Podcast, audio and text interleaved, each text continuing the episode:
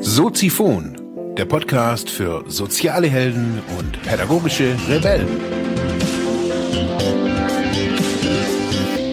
Herzlich willkommen, meine lieben Zuhörer bei Soziphon, dem Sozialarbeiter-Podcast. Mein Name ist Mark Hummer und ich freue mich, dass du wieder eingeschaltet hast. Thema der heutigen Episode ist Achtsamkeit ist doch voll Strumpfhose. Ja, meine lieben Zuhörerinnen und Zuhörer, Achtsamkeit ist doch voll Strumpfhose. Ist ein Satz, den ich, den ich neulich äh, auf dem Handy gelesen habe und ich habe ihn nicht wieder gefunden. Das tut mir jetzt wirklich sehr leid, aber das war ein Kommentar irgendwo auf Reddit. Äh, das weiß ich auf jeden Fall noch und ähm, ich habe mir dann gedacht, ja, irgendwie geht's mir, wenn ich das so wenn ich auch immer irgendwie über Achtsamkeit, Downshifting, hochgetaktete Gesellschaft, da geht's mir auch oft so, dass wenn ich mir so angucke, was gibt's denn so auf dem Markt als probate Hilfen oder als ja gute Zugänge, ähm, dann sind es ja nicht immer nur gleich die Coaches oder die Sozialarbeiter oder die Psychologen. Das sind ja ganz oft ganz normale Leute, die ähm, verschiedene Erfahrungen gemacht haben und vielleicht noch irgendwo eine Aus- oder eine Fortbildung gemacht haben und die da für sich eine Nische erkannt haben und vielleicht auch irgendwie das, was sie privat gerne tun oder wie sie was gefunden haben, kombinieren mit dem, ja, was die Gesellschaft oder eine, eine Gesellschaftsgruppe so braucht.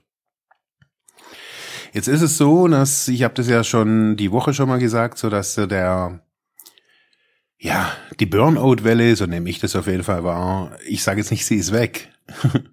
Wir haben nach wie vor steigende Zahlen von Menschen, die an ja krankheitsbedingt durch Überlastung ausfallen. Ähm, wir kennen das, die Pausenzeiten werden immer kürzer. Auch die Pause an sich wird ähm, ja mehr ja, mehr in-house quasi genutzt, anstatt wirklich mal aufzutanken. Frühstückspause gibt's sowieso irgendwie gefühlt nicht mehr. Ja, und dem allem irgendwie versucht man dann irgendwie zu entfliehen. Ähm, es gibt natürlich eine große Wellness, äh, einen großen Wellness-Bereich. Also man kann sich ja irgendwie in, also wenn man Geld hat, das muss man ganz ehrlich sagen, wenn man Geld hat, kann man sich da wirklich irgendwie alles irgendwie zu Gemüte führen, was irgendwie so dem, ja, der Ausgeglichenheit oder der Zufriedenheit, der des Achtens auf sich, äh, ja, was alles in diese Kategorie fällt. Wenn wir jetzt aber irgendwie in unserem Alltag verhaftet sind und dann kommt da irgendwie so ein, so ein Typ irgendwie an wie ich und erzählt irgendwas von Downshiften und ja, Wellness und Awareness und was auch immer, da passiert. Das ist nämlich das, was ich so in, in äh, vielen Diskussionen auch immer wieder habe. Ähm, das Bild, was da bei Leuten irgendwie dann so, so entsteht, ist, dass da tanzt halt dann irgendwie da so ein langhaariger, grau, mit so einem grauen, äh, gebundenen Zopf, so ein Typ und so eine, so eine Frau, beide in Leinenhosen machen da irgendwie irgendwas. Und viele wollen es natürlich nicht, das verstehe ich. Und eben, da kam eben auch dieser Satz irgendwie her, so das ist doch irgendwie äh, alles Strumpfhose. Und ich finde so diese Strumpfhose, die steht schon auch irgendwie für so einen Bereich. Und ähm, mir geht es ja in ganz vielen Dingen auch auch um Roll, also nicht nur um das Runterschalten oder um das äh, die Burnout-Prävention, nennen wir es jetzt einfach mal so, oder die Suchtprävention, das gehört alles in die gleiche Schiene. Also ob ich jetzt den, äh, einem Burnout vorbeuge oder der Sucht oder dem missbräuchlichen Konsumverhalten vorbeuge, ist unterm Strich egal. Ähm, es, für, es ist beides das Gleiche, auch wenn man das manchmal nicht so gerne hört. Ja, was ist denn so die, die Alternative zu Strumpfhose? Und ähm, das habe ich auch so ich habe da ja auch lange gesucht. Das muss ich ganz ehrlich sagen. Ähm, ich habe ja an Therapieform äh, und an Hilfemaßnahmen versucht irgendwie, äh, also was heißt versucht? Ich habe, glaube ich, irgendwie ganz vieles ausgeschöpft und ich habe ganz vieles probiert und auch in Bezug auf Achtsamkeit und deswegen habe ich diese Sendung auch heute ja gemacht, weil manchmal ist es so, dass, dass man in, ähm, in den Strumpfhosenleuten, sage ich jetzt einfach mal, doch eine Wahrheit findet. Und zwar, ich möchte euch ein Beispiel nennen. Ich war ja vor 15 Jahren, ähm, war ich äh, auf einer Therapie und das war eine anthroposophische Therapie und inhaltlich möchte ich da irgendwie will jetzt gar nicht viel dazu erzählen, sondern es geht mir hauptsächlich, ich habe ja schon mein mein ganzes Leben Neurodermitis, Haut, das ist so eine Hauterkrankung. Da kommen immer wieder irgendwelche Pustel, Pickel, was weiß ich was irgendwie hoch und das ist jetzt nicht gravierend, aber schon permanent irgendwie mein ganzes Leben. Und auf jeden Fall haben die damals so während der therapeutischen Phase bei mir, haben die da auch in so einem Patientengespräch überlegt, was wäre da auch anthroposophisch eben gut für mich. Und ich hatte damals gehofft, es gab so verschiedene Bäder, ähm, so therapeutische Kurbäder waren das irgendwie mit irgendwelchen Essenzen drin, da hatte ich ja drauf gehofft. Aber es kam dann anders, eben ich kam damals zum Sebastian, der war Heileurythmist. Und auf jeden Fall musste ich dann, ich habe damals irgendwie in so einer Molkerei gearbeitet und bin da irgendwie vom Arbeiten eben kurz zur Heileurythmie gelaufen und das ging da, keine Ahnung, ich weiß gar nicht wie lange, eine halbe Stunde, Stunde oder sowas. Und auf jeden Fall war das so ein ganz kleiner Raum. Das war, waren keine Ahnung, 10, 15 Quadratmeter oder sowas. Mehr größer war da, glaube ich, gar nicht. Und auf jeden Fall musste ich da immer laufen. Oder was heißt laufen? Schreiten nannte er das immer. Und was für mich da ganz wichtig war, das war, dass, dass man da wahrnimmt, was man da, was man tut.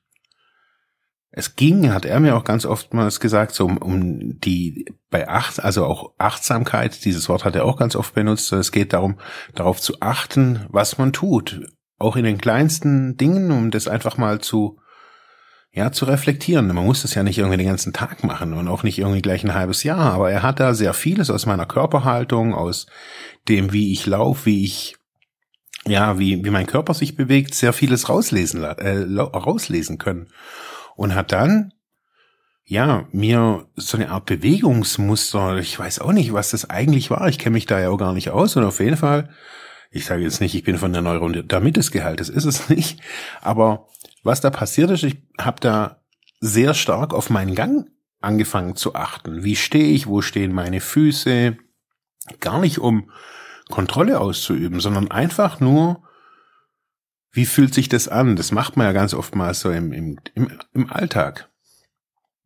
Ja, was hat das alles jetzt, bevor ich jetzt euch hier zuschwall mit irgendwelchen alten Stories, was hat das alles irgendwie mit äh, Burnout, Downshifting, was hat es da damit zu tun? Was, was hat es da damit auf sich? Was soll, was soll man jetzt tun? Sollen wir zu den Strumpfhosen läuten? Sollen wir Yoga machen? Qigong?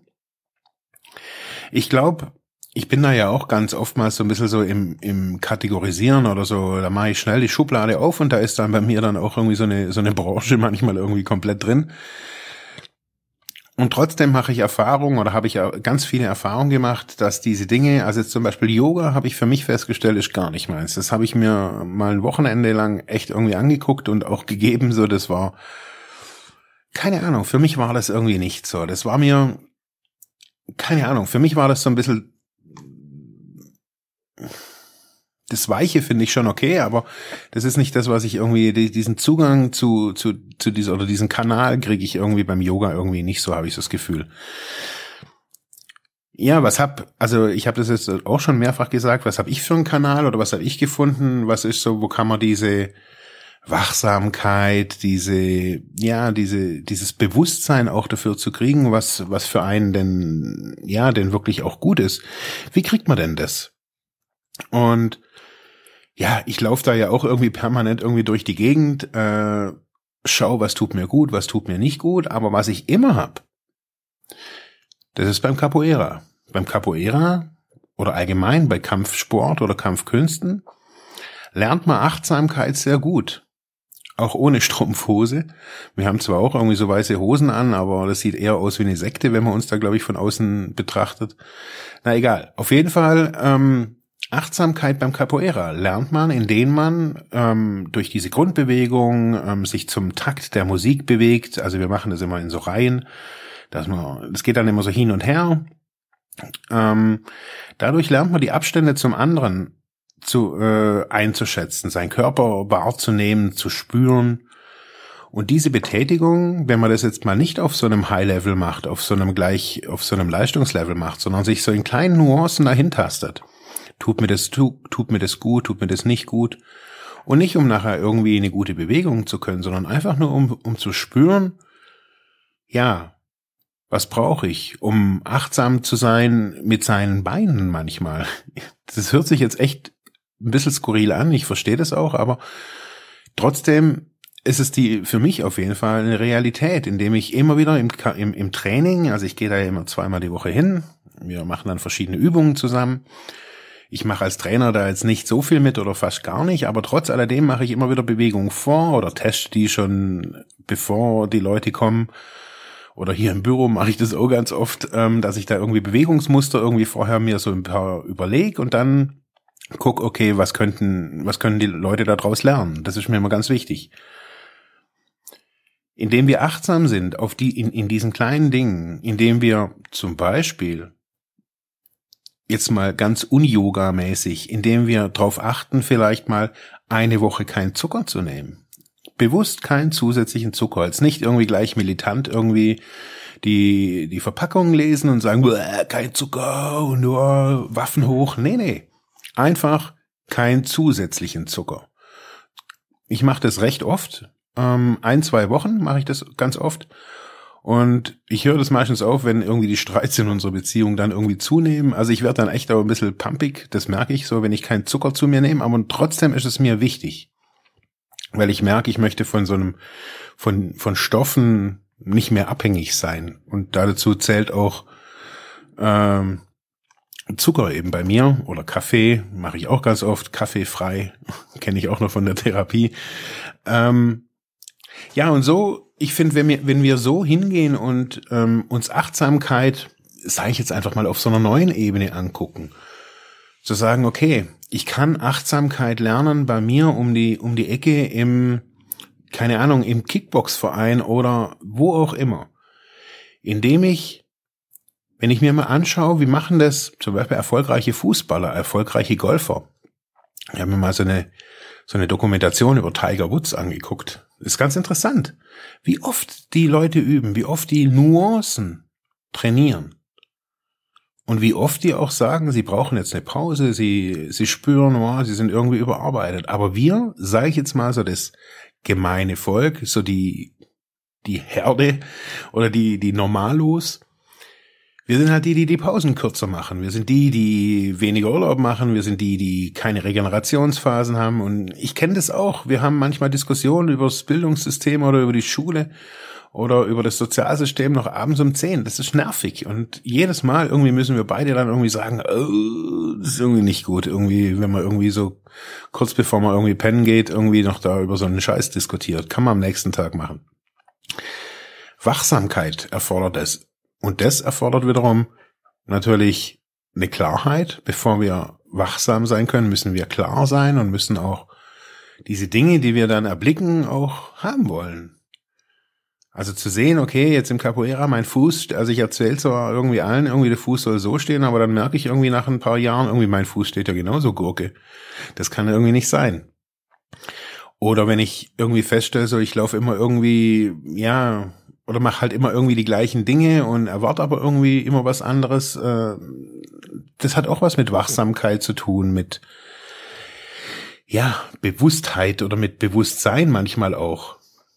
So können wir Achtsamkeit in ganz kleinen Dingen üben, indem wir mal kurz innehalten, schauen, wie ist unsere Hand, wie ist unser Fuß, wie schauen wir, wo ist unsere Schulter. Das ist für mich auch ein, seit über zehn Jahren ein täglicher, eine tägliche Achtsamkeitsübung ist mein Blick. Ja, wenn ich zum Bus laufe, tendenziell schaue ich auf den Boden und immer wieder begegnet mir das, dass mir, da, dass mir das dann einfällt und sage, ah, Blick geradeaus. Es ist einfach so, wenn ich irgendwie auf den Boden gucke, dann gucke ich auch so in die Welt, mit einem geneigten, geneigten Kopf, geneigten Haupt. Und dann muss ja immer, wenn ich geradeaus blick, geradeaus blick so, dann wird sich, dann ändert sich auch mein Mundwinkel, habe ich auch schon festgestellt, so, da geht dann eher so nach oben und ähm, freier, frischer irgendwie in den Tag. So können wir an uns selber ein bisschen üben, die Achtsamkeit immer mehr in unser Leben holen, in kleinen Schritten, ohne jetzt gleich irgendwie zu sagen, ey, Alter, das ist irgendwie total Strumpfhose. Wie sind eure Erfahrungen? Wie sind eure Meinungen darüber? Sollten wir mehr achtsam sein? Sollten wir eher weniger achtsam sein auf manche Dinge? Ist auch vielleicht auch eine Herangehensweise. Mich würde es interessieren. Schreibt mir oder macht einen Audiokommentar. Danke fürs Zuhören.